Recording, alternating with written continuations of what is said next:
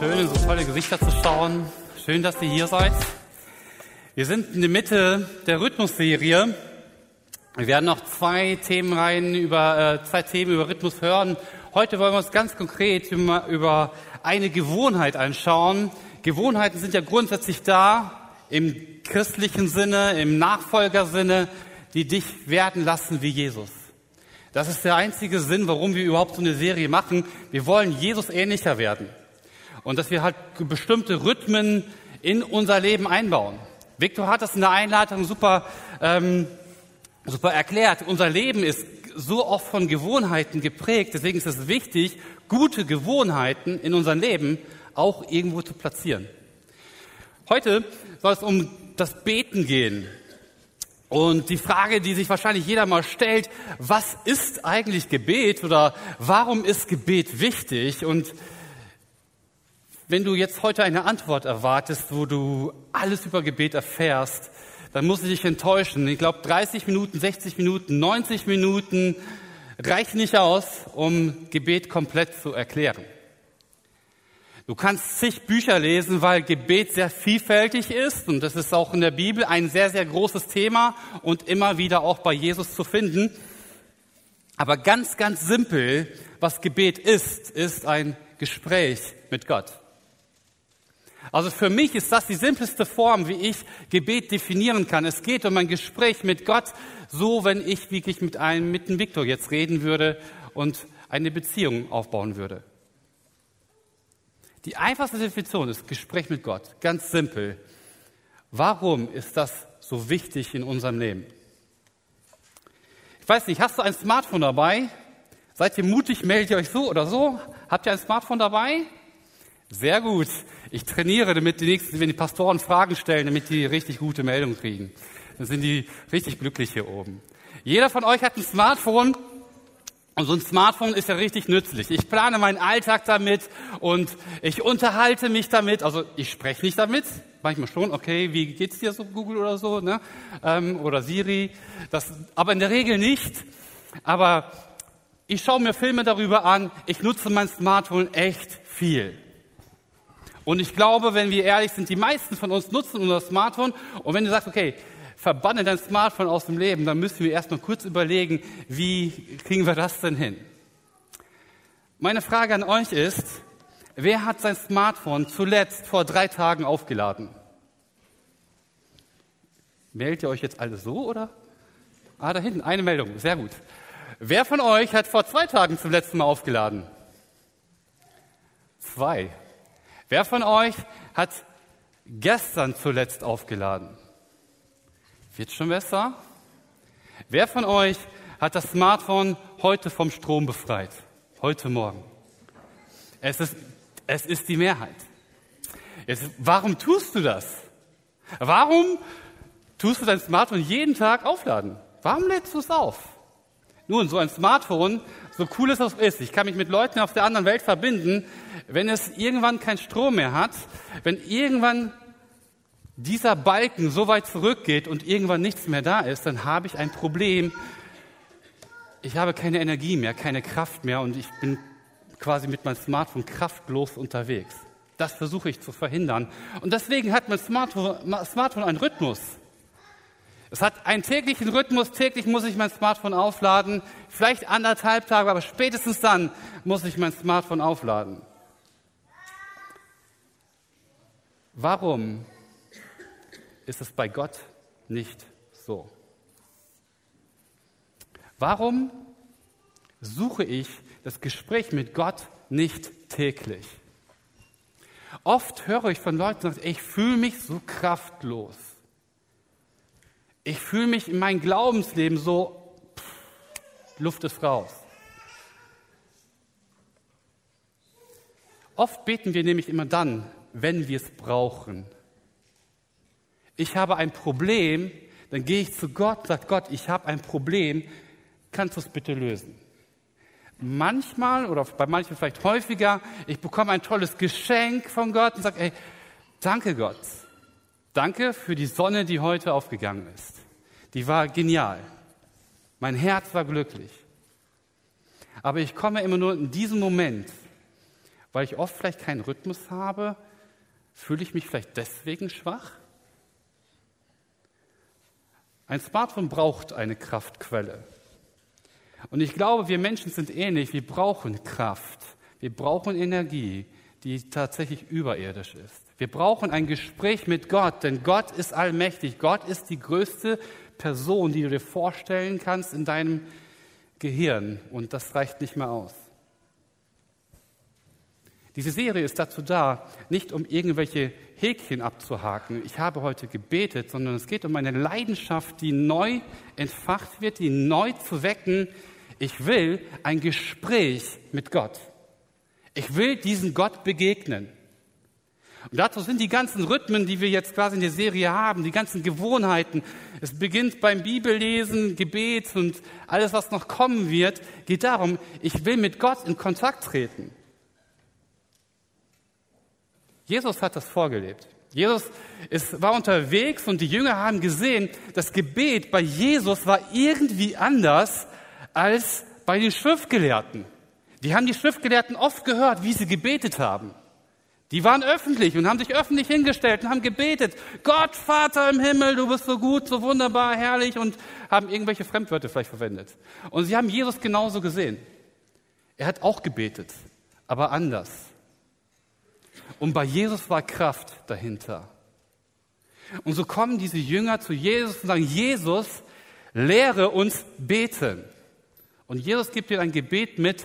Wir übertiteln das meistens mit dem Vater unser was in der christlichen Szene sehr, sehr bekannt ist, auch bekannt sein sollte, sag ich mal so. Eine Grundhaltung von Gebet. Und er greift dieses Gebet in einen seiner Predigt auf, einen der bekanntesten Predigt von Jesus in Matthäus Evangelium, ähm, greift er dieses Gebet nochmal auf und er schreibt es auf, so sollt ihr beten.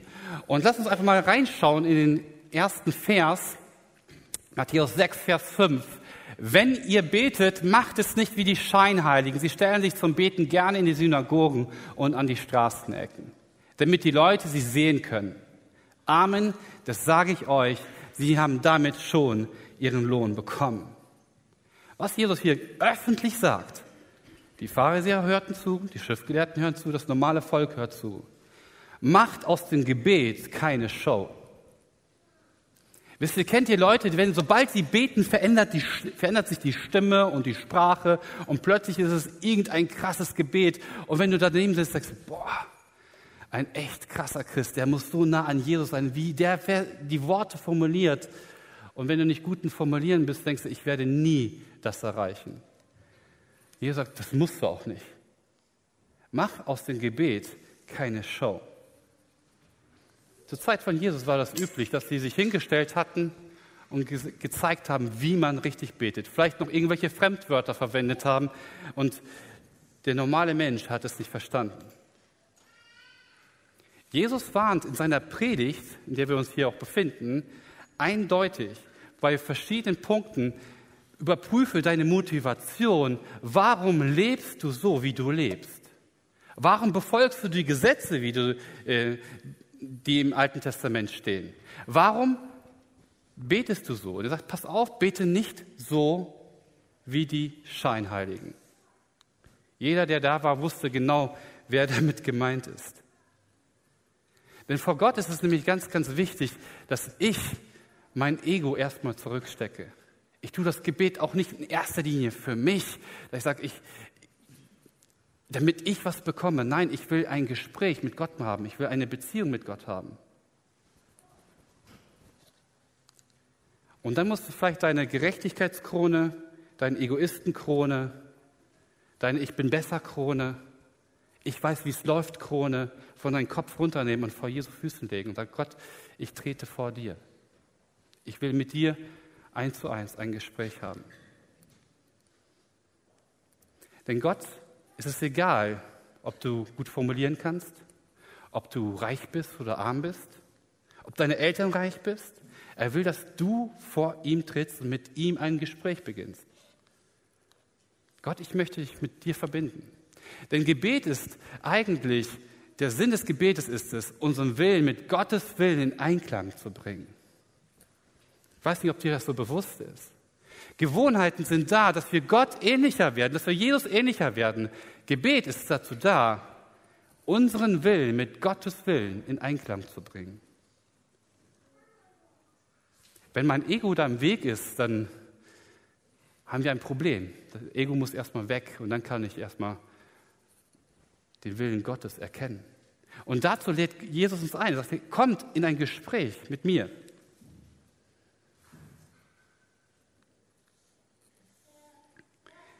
Wenn ich mit meiner Frau so immer reden würde, wie ich es manchmal mit Jesus tue.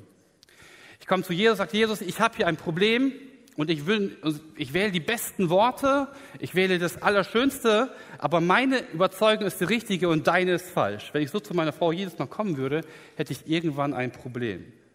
Denn das Sinnvolle bei einem Gespräch ist es, dass wir uns austauschen, dass wir uns einfach ähm, auch mal hinterfragen, hey, ähm, vielleicht war deine Idee ja doch nicht so gut. Und dann gehe ich aus dem Gespräch ganz anders, wie ich reingegangen bin. Jesus macht es noch konkreter. Er sagt, wenn du betest, geh in dein Zimmer und schließe die Tür. Bete zu deinem Vater, der im Verborgenen ist. Dein Vater, der auch das Verborgene sieht, sieht, wird dich dafür belohnen. Er hat, am, er hat vorher gesagt, die Pharisäer, die sich so hingestellt haben, die schönsten Gebete gebetet haben. Alle haben sie gesagt, boah, der kann so richtig gut beten. Und Jesus sagt, das ist schon deren Lohn. Und mehr Lohn werden sie nicht bekommen. Wenn du aber dich mit Jesus, auf Jesus einlässt, mit Gott in Verbindung trittst, wenn du in dein Zimmer gehst und die Tür zuschließt. Jetzt, also, man darf jetzt nicht implizieren, wenn die Tür auf ist, darfst du nicht beten. Das meint Jesus garantiert nicht. Was Jesus meint, hey, zieh dich mal zurück, mach eine Gebetssession mit mir. Such dir eine Gebetszeit mit mir aus, die regelmäßig ist, dass ich mit dir in Kontakt treten kann. Dein Alltag ist so voll. Lass uns doch mal Zeit nehmen, dass wir uns wirklich mal nicht ablenken, dass dein Smartphone mal wirklich zur Seite kommt. Was Jesus sagt, such dir einen Ort, wo du ruhig werden kannst. Und hier kommen die Parallelen zur letzten Predigt von André. Wenn du die nicht gehört hast zum Bibellesen, empfehle ich sie dir nachzuhören. Vielleicht, vielleicht kombinierst du eine wirkliche Gebetszeit mit Bibellesen.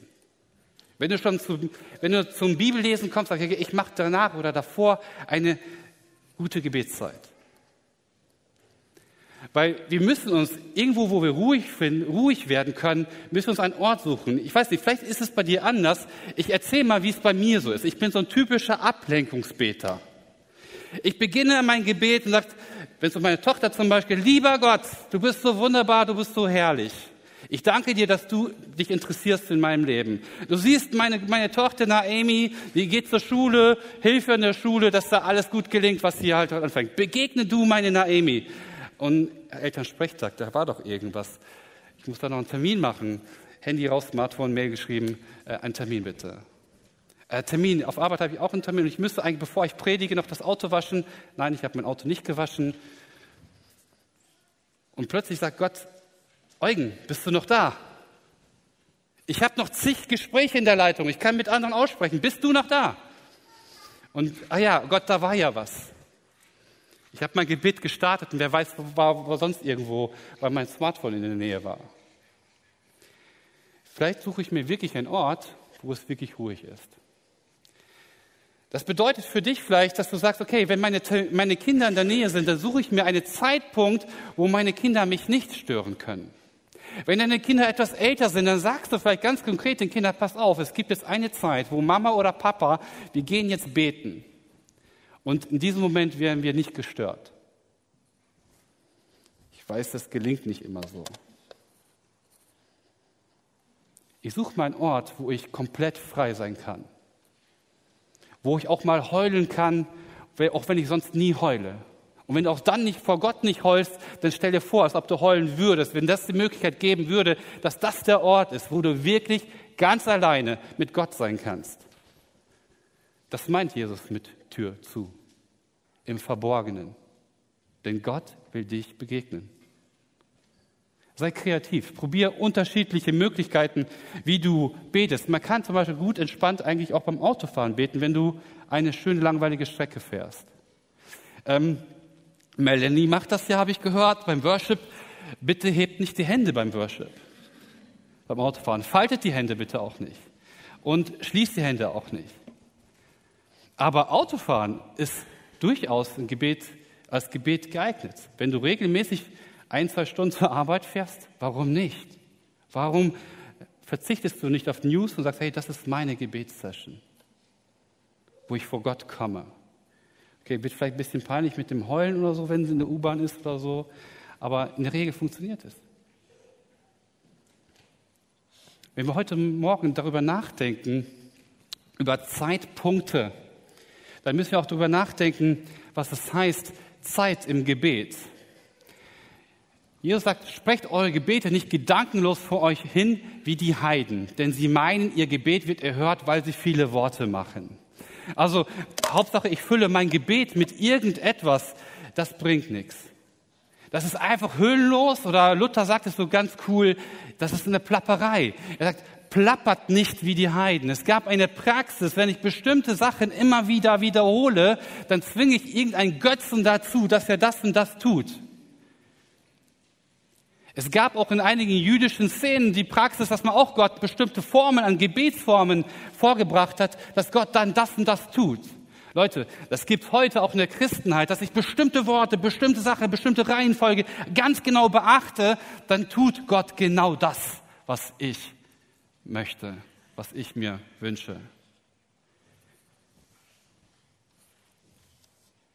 Oder ich bete einfach nur aus Gewohnheit. Ja, Gewohnheit und Gewohnheit. Ist das jetzt ein Widerspruch? Ja, wir sollten Gebet als Gewohnheit installieren in unser Leben. Aber wenn ich diese Worte in meinem Gebet nur als Gewohnheit ausspreche, reflektier dich mal selbst, wie viele Sätze in deinem Gebet sagst du einfach nur aus Gewohnheit, ohne darüber nachgedacht zu haben? Meinst du das wirklich so von Herzen?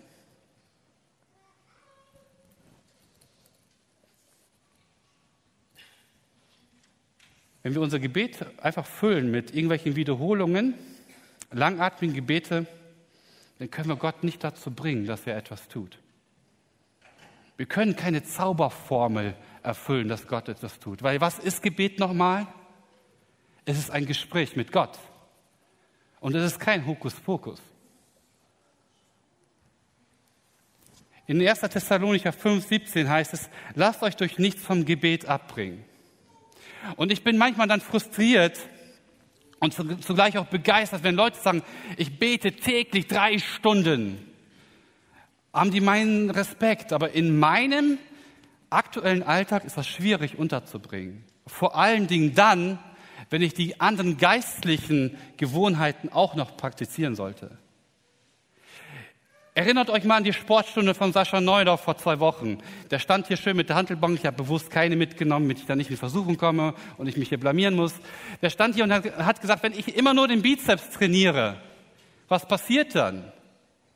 Mein Arm verkümmert und ich komme in einer komischen Haltung, in einer unnatürlichen Haltung, die nicht gesund ist. Also nur Gebet oder nur Bibelstudium oder nur Worship ist ziemlich einseitig. Also wenn du drei Stunden Gebet hast und alles andere ausblendest, ist es ziemlich einseitig. Ich habe mal so einen Satz gelesen, der mich irgendwie gepackt hat. Ich bete nie länger, es ist jetzt kein, kein Gesetz, ich bete nie länger als 20 Minuten, aber ich bete auch nie 20 Minuten lang nicht. Ich bete nie länger als 20 Minuten, aber ich bete auch nie 20 Minuten lang nicht. Also ich bin immer in Connection mit Gott. Ich habe meine feste Gebetssession, wo ich sage, okay, ich bete 20 Minuten für Gott. Ich nehme mir 20 Minuten Zeit und ich glaube mir, 20 Minuten können lange sein. Wenn du wirklich äh, keine Plappereise ist, dann kann es echt lange sein. Aber trotzdem bin ich auch in ständiger Verbindung mit Gott, weil ich zu ihm eine Beziehung habe. Ich gehe spazieren und ich sehe eine Person und ich bete für diese Person. Gott segne sie. Ich gehe in der Stadt und sehe da einen armen Menschen und sage, hey, was auch immer dem widerfahren ist, in welchen falschen Wegen er gegangen ist oder was auch immer, Gott segne ihn. Wisst ihr, was dann oft passiert? Ich bin im Gespräch mit Gott. Gespräch ist nicht immer einseitig, sondern meistens zweiseitig. Und plötzlich kommt ein Gedanke, du Eugen, vielleicht gehst du dir hin und gibst denen mal was. Oder fängst ein Gespräch mit denen an. Ich kann mich erinnern, dass ich über eine Person gebetet habe, Gott bitte hilf dieser Person. Und irgendwann hat beim Gebet, also ich, ich war spazieren gegangen, habe gebetet und dann, du solltest diese Person mal anrufen. Du solltest mal mindestens eine WhatsApp schreiben.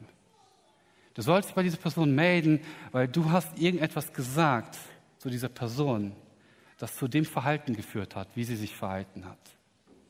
Plötzlich wird mein Wille verändert. Mein Wille war, dass sich diese Person verändert. Und Gott spricht, hey, bei dir ist vielleicht etwas nicht in Ordnung. Gottes Wille und mein Wille werden abgeglichen im Gebet. Es ist ein Gespräch. Denn der Sinn des Gebetes ist es, unseren Willen mit Gottes Willen in Einklang zu bringen. Und was du dann sagst im Gebet, wenn du betest, ist insgesamt eigentlich weniger wichtig, aber es ist wichtig, dass du betest und dass du aber versuchst, präzise Gebete zu formulieren, genaue Gebete zu formulieren. Erzähl Gott ganz genau, was dich drückt. Wir sind oft mal gerne allgemein weil das Risiko, dass wir dann scheitern, dass das Gebet nicht erhört wird, ist geringer. Aber wie wäre es, wenn wir mal präzise werden? Wisst ihr, wir müssen vor Gott nicht treten, so nach Checkliste. Ich muss jetzt beten. Erfüllt und ich fühle mich besser. Meistens fühlst du dich besser, ja. Aber Gebet ist, Gott will ein Gespräch, der allmächtige Schöpfer dieses Universums der alles gemacht hat, der dich kennt, der jeden einzelnen Atom kennt, der überall wohnen könnte, wo er will, der sich einen Planeten bauen kann und sich darauf wohnen will, könnte. Dieser Gott will mit dir ein Gespräch haben. Es ist ein Privileg, es ist ein Recht, vor diesem Gott treten zu können. Eigentlich keine Pflicht. Gott ist mächtig und Jesus macht es deutlich. Macht es nicht so wie Sie, also die Plapperer, denn euer Vater weiß, was ihr braucht, noch bevor ihr darum bittet. Und jetzt könnte man sich zu Recht die Frage stellen, wenn Gott weiß, wenn Gott so souverän ist, wenn Gott ganz genau weiß, was ich brauche, dann könnte ich mich hinstellen, warum bete ich überhaupt? Ich vertraue diesem Satz, was Jesus sagt. Ich vertraue darauf, voll und ganz. Und dann brauche ich nie mehr beten, denn Gott weiß ja, was gut für mich ist. Er ist doch der Allmächtige, er ist doch der Größte, der Größte. Er hat doch das Universum geschaffen, er kennt doch jeden Atom. Worum? Warum muss ich denn überhaupt beten? Er weiß doch eigentlich, was ich will. Er kennt doch mein Gebetsanliegen. Warum muss ich mir die Mühe machen, einen Rhythmus in mein Leben zu installieren, um diesem Gott zu begegnen? Weil Gott dich eigentlich nicht braucht. Weil Gott mich eigentlich nicht braucht. Weil Gott uns nicht braucht, um seinen Willen durchzusetzen. Hat er nicht nötig. Aber weil Gott dich will. Gott will jeden Einzelnen persönlich begegnen. Gott will ein persönliches Gespräch. Und Jesus macht es so deutlich, dass es hier auf Beziehung ist. Er hätte ja auch jetzt schreiben können. Ich nehme mal ein, äh, ich unterstreiche mal etwas und nehme den nächsten Vers dazu. Denn euer Vater weiß, so, stellt, so sollt ihr nun beten, unser Vater im Himmel. Wenn der große, allmächtige Gott ist und Gott sagt, und Jesus so sagen wird, okay, es geht um die Heiligkeit Gottes, ja, geheiligt werde der Name. Ja, Gott ist heilig, Gott ist besonders, Gott ist absolut sündlos, er ist abgesondert. Und wir werden nie den Standard erreichen. Aber interessant, Jesus sagt nicht, ihr sollt so beten, Gott im Himmel. Majestät, Heilig aller, der Heilige aller Heiligen im Himmel, dein Name soll geheiligt werden. Interessant, oder? Jesus sagt, unser Vater. Ich sehe, seine Jünger sitzen um mich herum und sagt, hey, unser Vater. In modern Deutsch gesagt, unser Papa. Eine tiefe Beziehung drückt das aus. Und wenn ich, eine gute wenn ich einen guten Vater habe und eine gute Beziehung zu ihm habe, ähm, dann habe ich eine gute Beziehung, wenn ich einen guten Vater habe. Jesus ist ganz klar, es geht, dass du ins Gespräch kommst mit diesem Gott. Und Rhythmus und Gewohnheiten sind da wichtig. Gott verpflichtet sich immer wieder in der Bibel, dass er mit uns im Gespräch kommen will. Das beginnt ja bei Adam und das zieht sich wie ein roter Faden durch. Warum soll ich beten? Um mit Gott ins Gespräch zu kommen. Um meine Bedürftigkeit und Abhängigkeit gleichzeitig zu begründen. Und in diesem Gespräch habe ich die Chance, meine Träume, meine Ängste, meine Kämpfe, meine Hoffnungen, meine Wünsche, meine Bedürfnisse ihm mitzuteilen. Und bitte versteht mich richtig, es geht nicht um Information, denn er weiß ja schon alles, was wir brauchen. Es geht nicht, ich muss nicht Gott informieren. Gott weiß schon längst. Aber es geht ums Gespräch und er lädt mich ein und sagt, hey, Eugen, ich will mit dir ins Gespräch kommen. Ich will mit dir sprechen. Ich will dir einfach begegnen in deinem Alltag. Und wenn ich so im Gespräch mit Gott bin, dann stärkt das mein Vertrauen. Wisst ihr, was passiert? Nämlich Gebete werden erhört. Nicht immer so, wie ich es will. Und manchmal habe ich zig Fragen. Fragen. Und ich, ich sehe mein Problem und sehe oft Gott nicht und sage, Gott, hier ist mein Problem. Und sage, Gott, schau mal, was ich alles schon für dich getan habe. Schau mal zurück und guck mal, was alles ich für dich getan habe. Reicht das nicht als Vertrauensbeweis? Und sagt, ja Gott, ich bin oft kraftlos. Ich bin unperfekt, aber im Gebet haben wir die Chance, dass ein unperfekter Mensch einen perfekten Gott begegnet. Gott ist der perfekte Versorger, absolut vertrauenswürdig. Der Problemlöser, auch wenn es nicht immer so ist, wie wir es eigentlich haben wollen. Gott heißt nämlich, Gebet heißt nämlich nicht, Gott in Bewegung zu bringen, sondern eher, dass Gott uns in Bewegung bringt. Und er weiß ganz genau, was er tun muss, damit es uns gut geht. Und Gott ist auch nicht so, dass er sagt, hey, ich erfülle euch keine Wünsche. Ich erfülle euch nichts, ähm, was ihr im Gebet vor mir bringt. Nein, sonst würde ich Jakobus 4 zum Beispiel nicht verstehen. Da heißt es, aber ihr habt nichts, weil ihr Gott nicht bittet. Auch später im im Vater unser geht Jesus auch ganz detailliert darauf ein. Ihr sollt bitten. Wenn wir Bitten vor Gott äußern, dann werden sie auch in Erfüllung gehen. Vielleicht nicht immer ganz genau so, wie wir es haben wollen. Unsere Einstellung ist manchmal so, wir treten Gott die Bude ein, sagen, Gott, hier ist mein Problem und jetzt bitte löse es. Jesus gibt uns hier einfach eine Struktur vor, wie bestimmte Voraussetzungen, wie Gebet richtig gut gelingen kann. Lass uns mal das Vaterunser lesen. So sollt ihr beten. Unser Vater im Himmel, dein Name soll geheiligt werden. Dein Reich soll kommen. Dein Wille soll geschehen, wie er im Himmel geschieht. So soll auch auf der Erde Wirklichkeit werden. Gott soll hier auf der Erde seinen Willen durchsetzen. In meinem Leben. Er soll mein Herz verändern. Dazu muss ich ihm die Erlaubnis erteilen. Er zwingt mich nicht dazu. Gib uns heute unser tägliches Brot und vergib uns unsere Schuld, so wie wir denen vergeben haben, die an uns schuldig geworden sind. Und stell uns nicht auf die Probe, sondern rette uns von dem Bösen. Man könnte hieraus eine ganze Predigtserie machen. Im Grunde heißt es hier, hey, sprich mich als Vater an. Ich will eine Beziehung mit dir. Jetzt, täglich. Erkenne meine Größe an, wie heilig ich bin, wie groß ich bin. Öffne dich. Bitte versorge mich. Wir in Deutschland haben vielleicht schon verlernt, um Versorgung zu beten, um das grundlegend zu beten. Gib unser tägliches Brot. Aber es gibt Gegenden in dieser Welt, wo Leute täglich dieses Gebet sprechen müssen weil sie nicht wissen, ob sie den nächsten Tag überleben. Und vielleicht hast du eine andere Lebenssituation, was Gott, bitte hilf mir in dieser Situation. Ich weiß nicht, wie ich das bewältigen soll. Und vergib uns unsere Schuld, so wir denen vergeben haben, die an uns schuldig geworden sind. Und stell uns nicht auf die Probe, sondern rette uns von dem Bösen. Also es geht um Vergebung und Schutz vor dem Bösen. Also wir können vor Gott bringen unsere Nöte, unsere Hoffnungen, womit wir zu kämpfen haben. Aber das Ziel ist es nicht, Ergebnisse zu erzielen, sondern Beziehungen aufzubauen. Wir sagen Gott, was ich gerade durchmache. Wir sagen, dass ich da ein Problem habe, ihm zu vertrauen.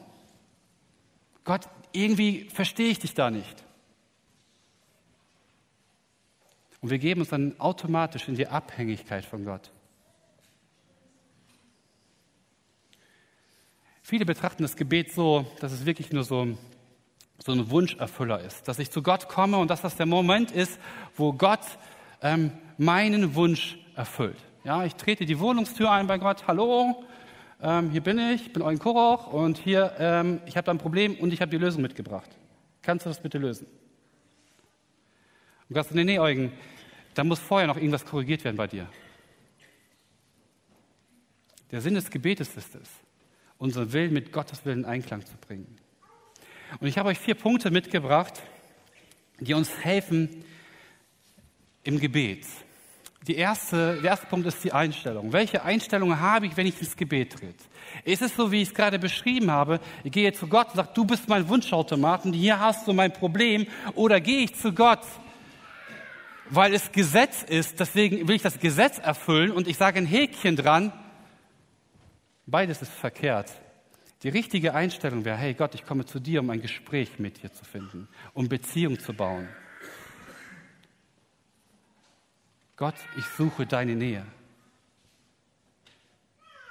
Es könnte sein, warum wir oft unzufrieden mit unserem Gebetsleben sind, weil unsere Einstellung nicht die richtige ist. Und wenn ich eine Beziehung aber bauen möchte, dann ist es immens wichtig, regelmäßig einen Termin zu finden, um mit Gott zu verbinden, um mit Gott zusammen zu sein, mit Gott zu connecten. Ich weiß nicht, ich muss das glaube ich nicht erklären. Wer von euch war schon mal verliebt oder hat das schon mal irgendwo mit, mitbekommen, beobachtet? Ne? Jetzt kommt wieder diese Meldung hier. jo. Ähm, also ich glaube, jeder kennt das oder hat das schon irgendwo beobachtet. Habt ihr mal Verliebte beim Telefonieren so irgendwie beobachtet oder kennt ihr das von euch selbst? Einige lachen schon, ne? Äh, ich hatte heute so einen schönen Tag. Ja, ich liebe es auch, wie du so durch die Gegend gehst. Kannst du auflegen? Nein, leg du auf. Nein, ich möchte noch nicht auflegen. Was machst du jetzt? Ja, ich sitze jetzt auf dem Sofa. Ich mag es, wenn du auf dem Sofa sitzt. Das ist so schön.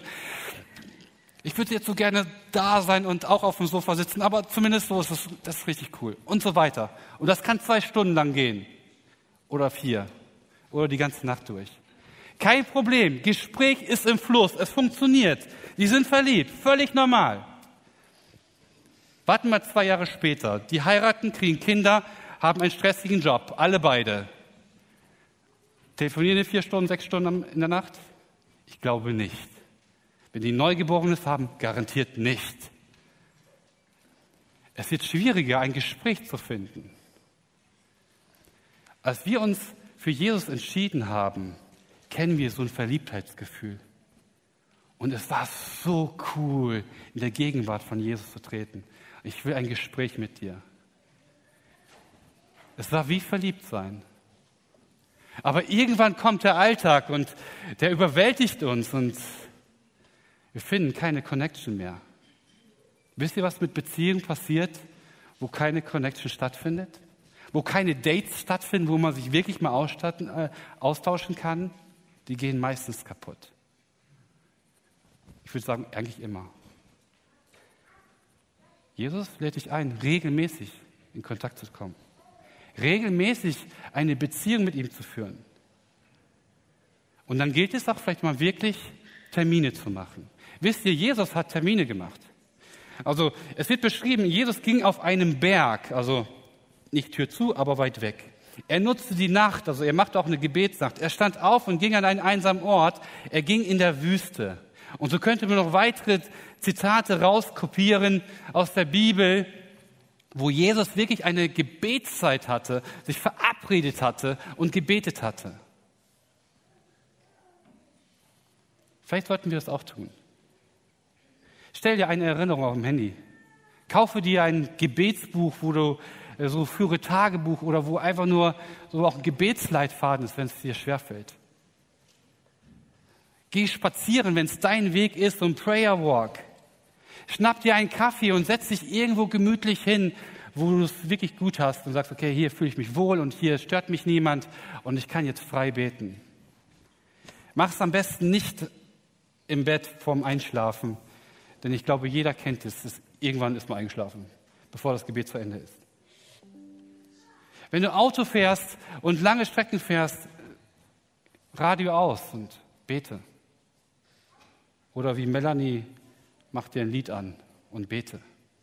Finde einen Ort und eine Zeit, an dem du regelmäßig mit Gott in Verbindung treten kannst. Wo du wirklich regelmäßig in Verbindung treten kannst. Wo du ein Date mit Gott hast, wo du dich einfach austauschen kannst, so wie du bist. Der dritte Punkt, sei dabei voll aufrichtig. Ich weiß nicht, ob ihr das so kennt oder beobachtet oder euch sogar beigebracht wurde beim Beten, dass man eine besondere Sprache äh, verwenden muss. Ja? Einige verfallen so in Lutherdeutsch. Ja, je nachdem, wenn du Luther liest oder wenn du Schlachter liest, dann Schlachterdeutsch oder welche, welche Bibelsetzung, man verwendet irgendeine so Bibelsprache beim Gebet. Und oft weiß man gar nicht, was man da gebetet hat, weil man das Wort gar nicht mehr so verstanden hat. Sei einfach ganz natürlich, aufrichtig vor Gott. Jesus sagt, die einfachste Art und Weise. Nenne Gott Vater, Papa, Gott will beim Gebet dein Herz spüren. Er will wissen, er will mit dir im Dialog sein. Er will dich ansprechen und du sollst zu ihm sprechen. Wisst ihr, David war da ein bestes Beispiel für mich, dass er sich einfach mal so, ich sag mal so, bei Gott auch mal ausgekotzt hat. Ich gebe euch mal einen, einen Psalm, ich habe den nicht auf PowerPoint, ich lese den einmal vor, also den einen Vers. Psalm 22, Vers 2. Mein Gott, mein Gott, warum hast du mich verlassen? Fern ist meine Rettung, ungehört verhallt mein Hilfeschrei. Es klingt nicht positiv. Aber David selbst in der Lyrik verwendet er nicht irgendwas Ausgewaschenes, Geschöntes, sondern er sagt, hey, so geht's mir Gott gerade. Du bist gerade irgendwie weit weg von mir. Aber ich will mit dir ins Gespräch kommen. Mein Gott, mein Gott. Warum? Vielleicht kommt dir auch dieser Text bekannt vor. Jesus hat genau diesen Psalm zitiert. Ich habe festgestellt bei mir, dass Gott mein Herz nicht verändern kann, solange ich, es, solange ich mein Herz ihm nicht überlasse. Und manchmal ist das, was ich auf dem Herzen habe, echt chaotisch. Es ist echt kaputt und es ist echt schmerzhaft und manchmal egoistisch und eitel und egal was. Und manchmal fehlen mir einfach nur Worte, weil ich mit meinem Alltag nicht klarkomme. Und dann trete ich vor diesen Gott, und sage Gott, ich, ich weiß nicht, was ich beten soll. Aber ich vertraue dir und ich möchte mit dir ins Gespräch kommen. Vielleicht redest du zu mir. Auch diese Phasen im Leben, die gibt es. Wenn man emotional ganz durcheinander ist und ich glaube, Gott kann das gut ertragen. Denn der Sinn des Gebetes ist es, dass wir unseren Willen mit Gottes Willen abgleichen. Selbst wenn ich versagt habe, absolut versagt habe, ich weiß nicht, ob du das kennst, du versagst und dann willst du gar nicht mehr ähm, vor Gott treten. Wie wär's, wenn du sagst, jetzt erst recht, Gott, ich habe gerade richtig Mist gebaut, ich trete vor dir, denn ich will ein Gespräch mit dir. Ich will nicht, dass es so bleibt, wie es gerade ist. Der vierte Punkt ist das Vertrauen. Ich vertraue Gott, dass du es am Ende gut machst. Du kennst den Weg besser als ich. Ich hatte das Beispiel schon gebracht. Wir sind gerne, gerne bei Gott und sagen, hier ist mein Lösungsweg. Hier ist mein Lösungsweg. Bitte, Gott, mach das so, wie ich es möchte. Was drückt das aus? Gott, ich vertraue dir nicht. Ich vertraue dir nicht, dass du es besser weißt, dass du mein Problem besser kennst, als ich es kenne, dass du auf jeden Fall eine bessere Lösung für mich hast und dass du mich auch besser tröstest, als ich mich selbst trösten würde. Jesus hat es nicht umsonst gesagt, denn euer Vater weiß, was ihr braucht, noch bevor ihr darum bittet. Gott ist so groß, so mächtig. Er ist so majestätisch. Wir feiern bald Weihnachten, da kommt Gott als kleines Baby auf diese Erde. Also in Form von Jesus. Und manchmal habe ich das Gefühl, dass wir uns so vorstellen, dass wir immer noch so eine romantische Vorstellung von einem kleinen Baby haben, weil wir uns nicht trauen, wirklich alles vor Gott auszuschütten. Dabei ist Gott die absolute Majestät. Gott hat von Anfang an geplant, dass wir ein Gespräch mit ihm führen. Wie ging es Adam? Adam war im Garten Eden am, Spazieren. Und da steht da, er redete mit Gott. Ein Gespräch mit Gott. Von Anfang war das eigentlich geplant. Von Anfang an bis aller Zeit möchte Gott ein Gespräch mit dir. Ein Leben ohne Gebetsrhythmus ist so, als ob du sagen würdest, Gott, ich brauche dich nicht. Ich brauche dich nicht in meiner Ehe, ich brauche dich nicht in meine, auf meiner Arbeit, ich brauche dich nicht, wo ich bin, ich brauche dich nicht in meiner Sexualität, ich brauche dich nicht. Gebetsrhythmus heißt ja, ich bin abhängig von dir. Wie mein Smartphone einen Rhythmus hat, es muss an der Stromquelle sein. Gott, ich bin abhängig von dir. Ich brauche dich. Ich weiß, du brauchst mich nicht, aber ich brauche dich. Wie oft trinkst du in der Woche? Ich hoffe, jeden Tag. Wenn du einen Tag nicht trinkst, könnte ich wetten, dass du am zweiten Tag alles dafür tun würdest, damit du an einen Tropfen Wasser drankommst. Wie wäre es, wenn wir es so schaffen, dass wir Rhythmen installieren, dass wir jeden Tag mit Gott ins Gespräch kommen? Ich glaube, das ist ein Teil der Lösung um unser Glaubensleben neue Kraft zu verleihen. Dass wir nicht sagen, hey, ich fühle mich so weit weg von Gott. Mein Glaubensleben läuft irgendwie auf Sparflamme. Gott möchte dir nah sein. Ich habe ein Gebet mitgebracht. Das darfst du als dein Gebet nehmen. Das, du darfst aber auch selbst gerne ein Gebet sprechen, auch wenn wir gleich Abendmahl feiern. Du wirst eine Zeit der Ruhe haben und du kannst einfach mal dein Gebet reflektieren vor Gott bringen. Ich lese es einfach kurz vor. Vater, hilf mir zu sehen, was du siehst. Lass die Dinge, die dir Freude bereiten, mir Freude bereiten. Lass mein Herz dafür brechen, wofür du dein Herz bricht, wofür dein Herz bricht. Gib mir den Mut, danach zu leben. Ich möchte euch einladen zu einem Gebetsrhythmus. Und das müssen wir uns immer wieder selbst in Erinnerung rufen. Diese Rhythmusserie, die ist nicht einfach so da. Die Rhythmusserie ist dafür da, damit wir ähm, uns vielleicht mal wachrütteln, damit wir sagen, okay, ich muss etwas in meinem Alltag vielleicht umbauen.